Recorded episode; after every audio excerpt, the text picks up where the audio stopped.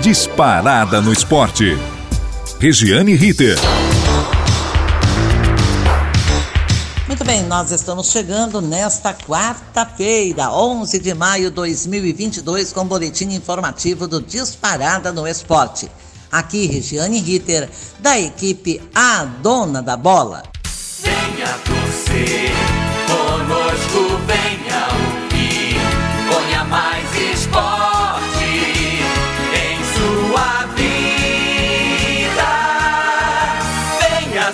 tea.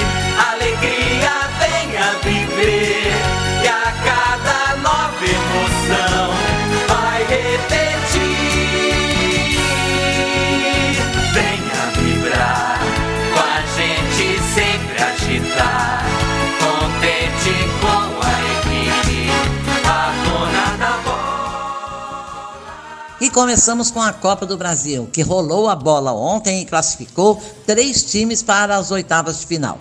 O primeiro foi o América Mineiro, que jogou tranquilo contra o CSA. Fez dois belos gols com Ramires e Rodriguinho. Como a primeira partida tinha sido 3 a 0 para o Coelho, ele ampliou o placar agregado para 5 a 0, ou seja, demonstrando toda a sua superioridade com relação ao CSA e passou sem grandes sustos. O CSA, claro, ficou pelo caminho.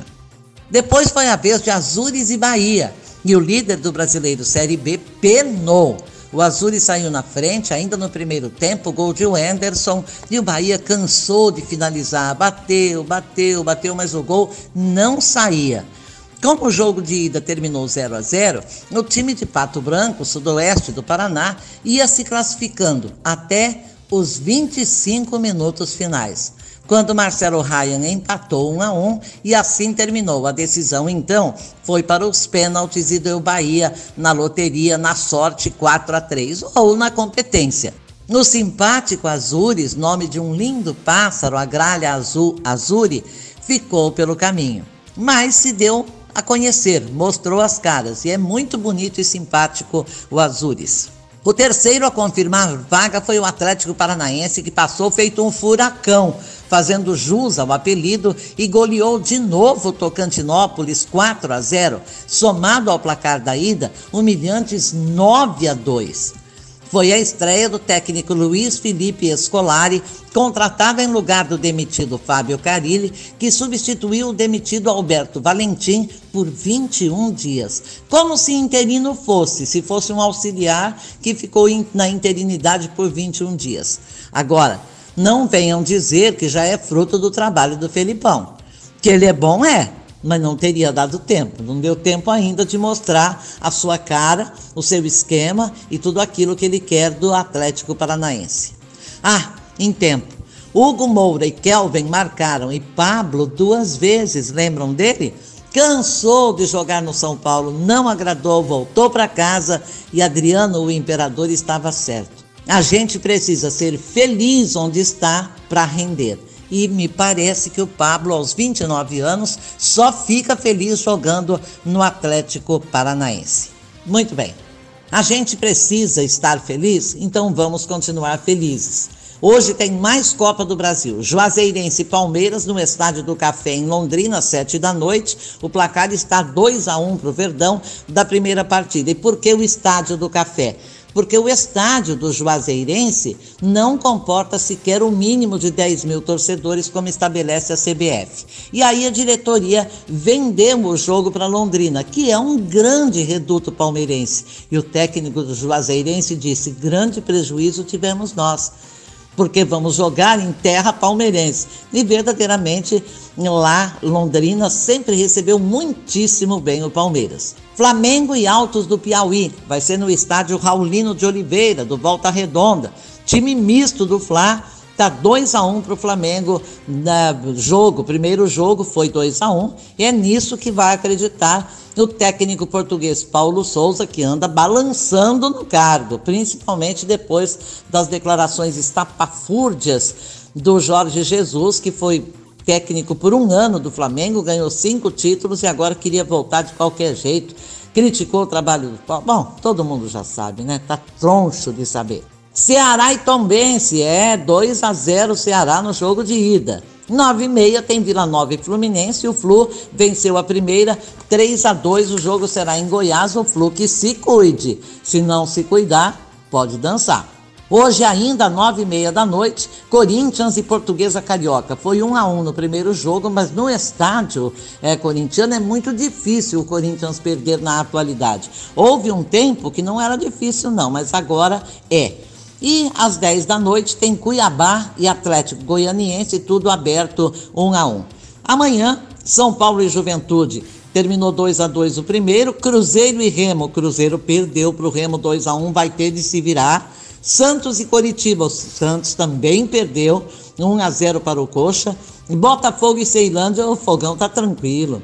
3 a 0 na primeira partida, não dá para tirar, né? No dia 22 tem Brasiliense e Atlético Mineiro, 3 a 0 Galo. Dia 31, Bragantino e Goiás, foi 2 a 1 para o RB Bragantino na primeira partida. Vai se desenhando aí a leva de times classificados para as oitavas de final da Copa do Brasil. Só três por enquanto estão confirmados. Vamos esperar entre hoje e amanhã, dias 22 e 31, para conhecer os 16 que vão para as oitavas, tá bom?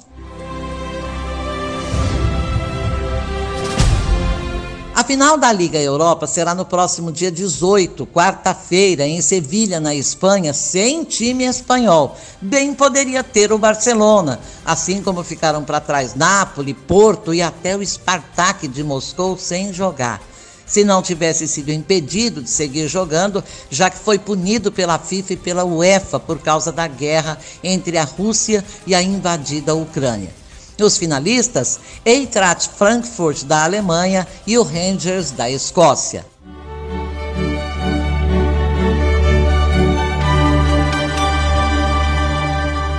Já a Champions League vai demorar um pouco mais. Dia 28 em Paris. Era para ser na Rússia, mas os homens preferem a guerra. Os oponentes, Liverpool e Real Madrid, o artilheiro da competição estará em campo Benzema, autor de 15 gols nesta edição da Champions. 19 títulos somados no Stade de France. É 13 do maior campeão Real Madrid e 6 do quarto maior campeão, o Liverpool. Quer saber a preferência, as possibilidades de cada um? Os experts dão ao Liverpool 47% de possibilidade de vitória, 26% de possibilidade de empate e apenas 27% para o Real Madrid. Só lembrando, as grandes possibilidades nas semifinais eram favoráveis ao Manchester City contra o Real. E deu no que deu. O Manchester City foi sossegado para casa, esperar a próxima Champions e o Real Madrid está fazendo a final com o Manchester City. Não se pode brincar com o Real Madrid. Essa é uma verdade irrefutável e que os caras do futebol não podem ignorar. Brincou com o Real Madrid 4 a 3 no primeiro jogo na Inglaterra. Depois chegou lá no estádio do, do, do Real Madrid, fez 1 a 0, então estava 5 a 3 e aí, aí aquele menino chamado Rodrigo, 21 anos, ex-Santos, fez dois gols aos 44 e 46 do segundo tempo, levou o jogo para a prorrogação. Benzema sofreu o pênalti, Benzema bateu o pênalti.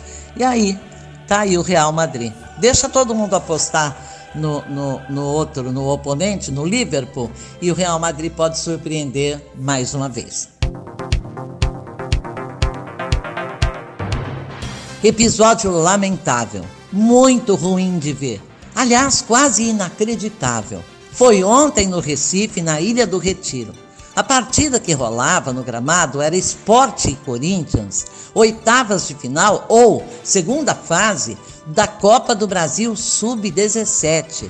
A molecadinha em campo. Não foi cobrado ingresso para entrar um quilo de alimento não perecível para ajudar evidentemente para fazer caridade, benemerência.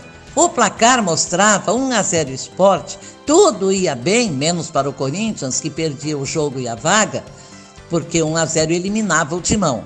Mas o que ocorreu aos 41 minutos do segundo tempo não tinha nada a ver com o jogo. Torcedores da extinta organizada Jovem, aliás, as três organizadas mais violentas do Recife foram extintas pelo Ministério Público. Eles apareceram, deram uma volta enorme para invadir o setor destinado a poucos corintianos, entraram feito arrastão, espancaram os rivais, arrancaram e roubaram suas camisas, provocando a paralisação da partida por cinco minutos. Satisfeitos com o vandalismo, com a agressão, com a violência, eles saíram correndo do jeito que entraram. Deixaram o setor na corrida e não foram contidos por ninguém. Alguns poucos seguranças do estádio, do esporte, até tentaram conter, mas não dava. Sabe aquela violência descabida? Você não sabe por onde começar? Sabe por que eles não foram contidos por ninguém? Não havia polícia militar no estádio. Sabem por que não havia polícia militar no estádio? Segundo a PM, nem o clube, o esporte, solicitou a presença de policiamento no estádio. Isso poderia ter sido feito pela Federação Pernambucana, mas também não o fez. O que restou? Restou o desespero dos torcedores atacados um susto e medo dos jogadores em campo. O Corinthians chegou a correr para o meio do campo, que caso qualquer coisa estava mais perto da saída para os vestiários. As cenas foram de doer. E sabe o que restou?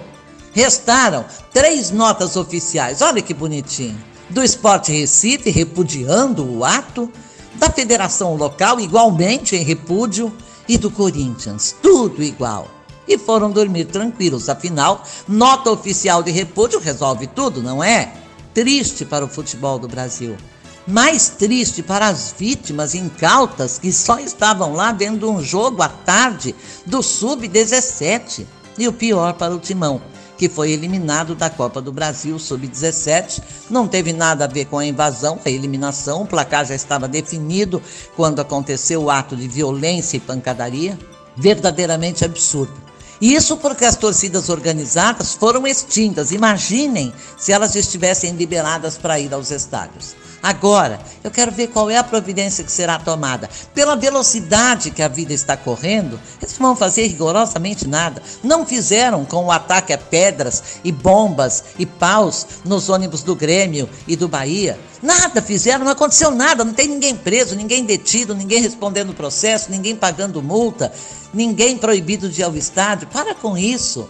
Nós chegamos a um ponto do qual não se tem volta. E a continuar com esses braços cruzados, sei não, hein? Bom, hoje tem jogo antecipado do Campeonato Brasileiro, Bragantino e Atlético Mineiro, da sétima rodada. É jogo isolado, nada a ver. A sexta rodada volta no final de semana. Assim como a Série B do Campeonato Brasileiro. Mas hoje, hoje teve convocação da seleção brasileira para amistosos no mês de junho. Brasil!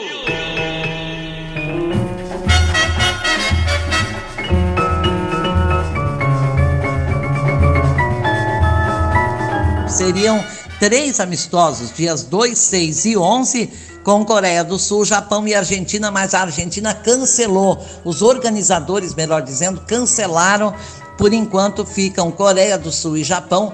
A CBF está correndo feito louca atrás de um terceiro amistoso, um terceiro adversário para ir treinando a seleção brasileira, visando a preparação para a Copa do Mundo no Catar. Vamos saber com o próprio Tite, que pode convocar, me parece que recebeu o cartão verde para convocar 26 jogadores, doa quem doer, de fora do Brasil, de dentro do Brasil. Vamos saber quem o Tite convocou? Vamos lá. Convocação. Goleiros. Alisson Liverpool, Ederson Manchester City, o Everton Palmeiras, laterais direitos Dani Alves Barcelona, Danilo Juventus, laterais esquerdos Alexandro Juventus, Alex Teles Manchester United, Guilherme Arana Atlético Mineiro, zagueiros Éder Militão Real Madrid, Gabriel Magalhães Arsenal, Marquinhos PSG, Thiago Silva Chelsea. Meio-campistas: Bruno Guimarães, Newcastle, Casemiro, Real, Danilo, Palmeiras, Fabinho, Liverpool, Fred, Manchester United, Lucas Paquetá, Lyon, Felipe Coutinho, Aston Villa. Atacantes: Gabriel Jesus, Manchester City, Gabriel Martinelli, Arsenal, Matheus Cunha, Atlético de Madrid, Neymar, PSG, Rafinha, Leeds, Richarlison, Everton, Rodrigo, Real, Vinícius Júnior, Real. Muito bem, feliz. Ninguém agrada a todo mundo. Imaginem uma convocação de 26 jogadores para amistosos, um Brasil de mais de 210 milhões de habitantes. Não, ninguém vai pensar igual, ninguém vai gostar igual. Amanhã a gente discute melhor essa convocação e todas as suas consequências.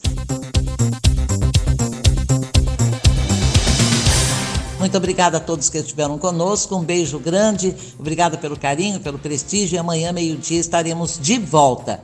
Na mesa de som, o comando é dele, Agnoel Santiago Popó. Muito obrigada, parceiro. Supervisão técnica do Robertinho Vilela. Coordenação do professor Renato Tavares. Direção geral da Faculdade Casper Libero, a melhor. E também da Rádio Gazeta Online, o professor Wellington Andrade. Um grande abraço, fique na paz e até amanhã. Regiane Ritter. Disparada no esporte.